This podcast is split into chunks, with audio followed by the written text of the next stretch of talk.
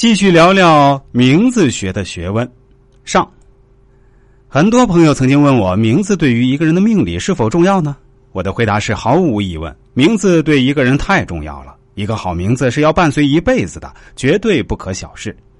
我们也知道，很多娱乐圈的明星艺人都是名字被改过后才开始混得顺风顺水的，比如刘德华、王菲、杨钰莹等等等等，实在是太多了。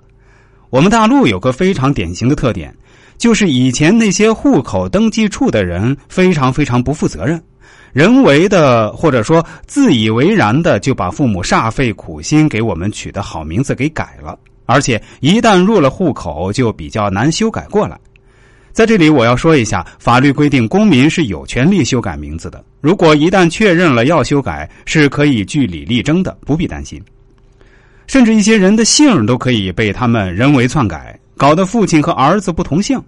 我们大陆的户籍民警真是真是太有才了。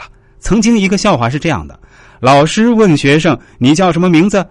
学生回答说：“我叫黄永永永永。”老师说：“同学，请问你是结巴吗？”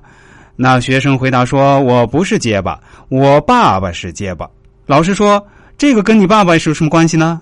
学生说：“问题是那个户口登记的人是个傻子呀，他以为这就是我爸爸为我取好的名字。”好了，笑过之后就言归正传吧。我研究名字学也有些年头了，这些年我为上百个新生儿取过名字，也为近百人改过名字。还为几十个企业或者网店取或者改过名字，所以经验也是非常丰富的。在给人家取名字的过程中，我也总结出了很多心得经验，我不介意跟大家分享一下。记得两年前，我给一个客户的小孩起好名字，他给我打来电话问：上网一打分不高，这名字还能用吗？听着这份疑问，表面上给他解释，我心里却暗自想。还有多少人被网上的打分软件所害呀？目前很多起名馆给人起名，名字好坏的标准都是由这个打分软件来决定。分数高名字就好，分数不高名字就不好。这个顾客开始不信，我于是便叫他在网上分别输入刘邦、李世民、赵匡胤、成吉思汗、朱元璋等名字试试。